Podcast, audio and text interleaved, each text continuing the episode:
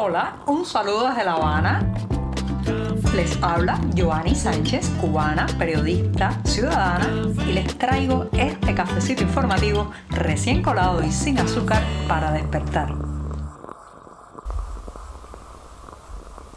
Decimos adiós al mes en este martes. Febrero se nos ha quedado corto y eso merece un buen café amargo para comentarles las noticias más importantes de este 28 de febrero de 2023. Una jornada que ha amanecido soleada y cada vez más cálida. Cada vez los días son más y más calurosos aquí en la capital cubana. Así que voy con ese primer sorbito del día, eso sí, sin una gota de azúcar. Después de este sorbito siempre, siempre necesario, les digo que desde hace algunos días estamos en medio de una algarabía oficial porque eh, pues el régimen cubano está protestando porque la empresa, la compañía estadounidense Meta, que como ustedes saben administra plataformas al estilo de Facebook y también Instagram, eh, ha eliminado cientos y cientos de perfiles fantasmas en esas redes sociales que eran afines al régimen de la Plaza de la Revolución. Sí, como escuchan, cuentas que se dedicaban a estigmatizar opositores, difundir bulos oficialistas, apoyar la invasión eh, rusa a Ucrania y eh, pues expandir toda una serie de clichés, de mentiras, de falsas informaciones que lo que buscaban era recabar apoyo para el régimen de La Habana y por otro lado satanizar, estigmatizar y fusilar la reputación de sus críticos, sus opositores o simplemente las personas que denuncian lo que pasa en la realidad y en la cotidianidad de esta isla. Me llama mucho la atención toda esa algarabía, todas esa, eh, esas venas del cuello hinchadas porque les han cerrado cientos de cuentas en Facebook cuando se trata del mismo régimen que tiene bloqueado en los servidores nacionales decenas y decenas de páginas eh, digitales, portales informativos al estilo del diario 14 y medio que está censurado desde eh, su propio nacimiento en mayo de 2014 y ahora para acceder a él hay que usar eh, pues un servicio de proxy o de VPN. Entonces el mismo régimen que echa las tijeras presilla estos sitios digitales informativos independientes, pues ahora reclama que Facebook les ha cerrado sus cuentas que evidentemente tenían todas las trazas de ser eh, soldados informáticos, una especie de granjas eh, ideológicas digitales que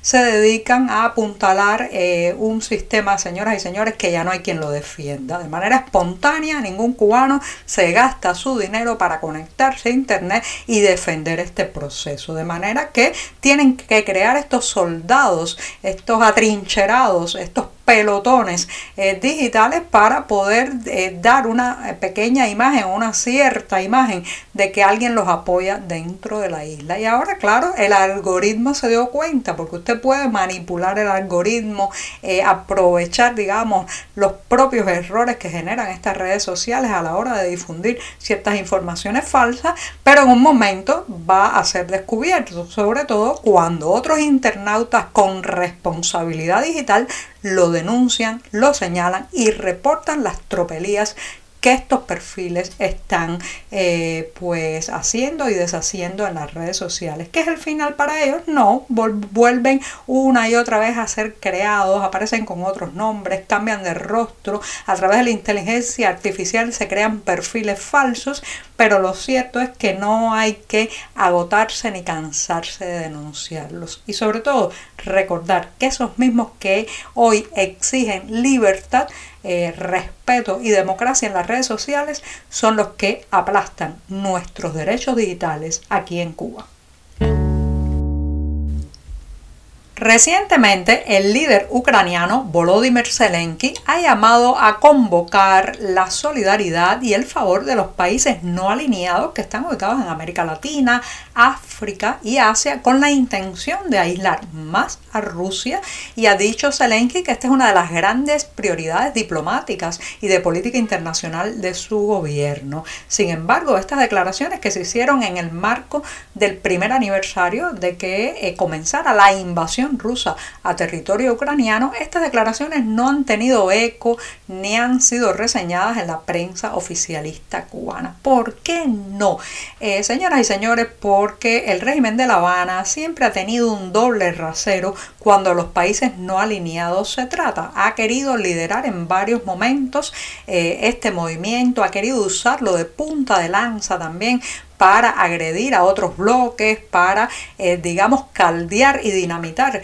ciertas alianzas internacionales y también ciertas posturas en Naciones Unidas, pero sin embargo, cuando dentro del movimiento algún miembro ha necesitado más solidaridad, un apoyo eh, más irrestricto de La Habana, pues eh, básicamente le ha dado la espalda, lo ha traicionado o no ha actuado con, digamos, la solidaridad que merece eh, pertenecer a ese bloque que se llama no alineado. Ha sido más bien un movimiento de la conveniencia, eh, del subirse sobre él para presentarse en escenarios internacionales y una prueba de eso es lo ocurrido en 1979 cuando la Unión Soviética, el imperio soviético, digámoslo así, invadió Afganistán en ese momento. No solamente Afganistán era miembro de los movimientos de países no alineados, sino que además Cuba era el presidente, o sea, la presidencia en ese momento estaba en manos cubanas, liderada, claro, estaba encabezada por Fidel Castro. Puesto a elegir entre dos fidelidades, representar a Afganistán, el país pequeño, invadido y miembro de los no alineados, o silenciar ese eh, lo que ocurría y ponerse de parte del Kremlin, bueno, ya sabemos por lo que optó Castro por el Kremlin, y de ahí el descrédito eh, que sufrió toda la posición de Cuba en los no alineados y también el golpetazo que vivió el movimiento que no ha podido, eh, digamos, recuperarse de esos dobleces, de esos cinismos, de esos dobles raseros.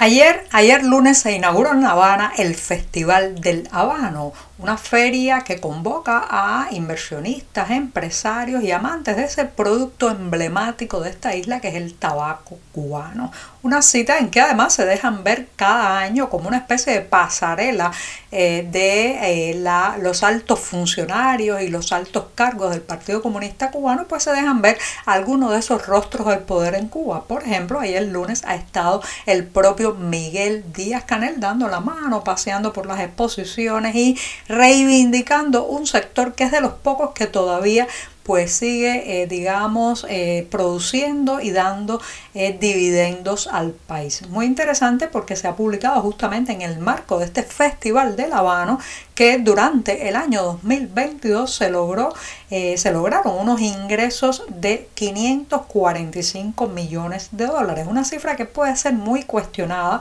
en parte porque no se aclaran cuántos fueron los gastos, a cuánto ascendieron los gastos del país, de los productores privados para poder eh, obtener esas cifras de ingresos. Por tanto, no se sabe realmente cuál fue la ganancia final para la isla, en qué se va a invertir ese dinero, qué parte de ello va a ir a comprar alimentos, medicamentos que tantas faltan hacen u otros productos básicos. Pero además es una cifra cuestionable, señoras y señores, porque todos sabemos que los impagos, las dilaciones, los créditos morosos que nunca llegan, los altísimos precios de los insumos en moneda libremente convertible lastran todo el sector tabacalero en Cuba, especialmente, que como saben es un sector que está en lo fundamental en manos privadas, en los vegueros que producen la hoja de tabaco, pero están obligadas obligados a venderla a las empresas estatales que luego la comercializan por el mundo a precios altísimos que nada, nada tienen en relación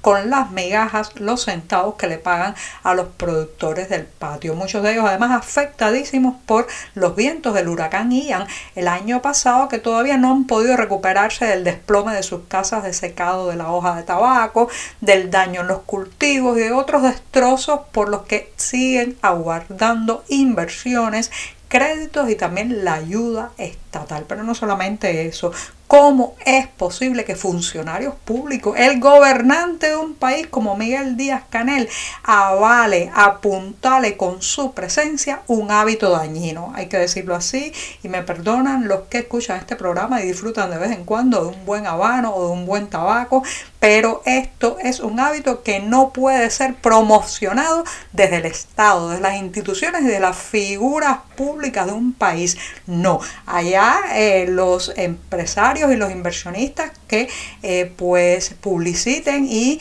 hagan difusión de su producto, pero eso no compete y es absolutamente contraproducente cuando de funcionarios públicos se trata.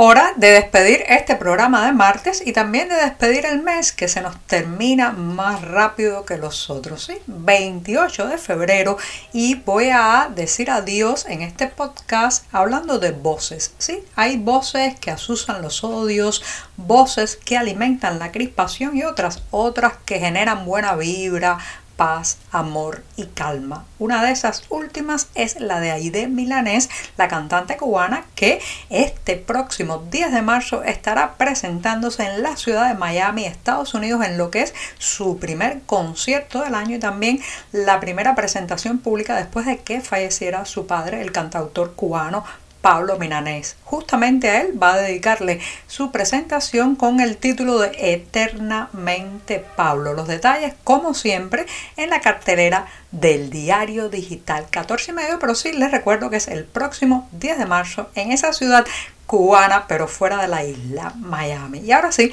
me despido hasta mañana miércoles, el día en mitad de la semana, la jornada puente, el día bisagra. Por hoy es todo. Te espero mañana a la misma hora.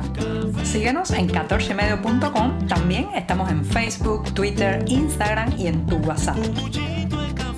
No olvides, claro está, compartir nuestro cafecito informativo con tus amigos.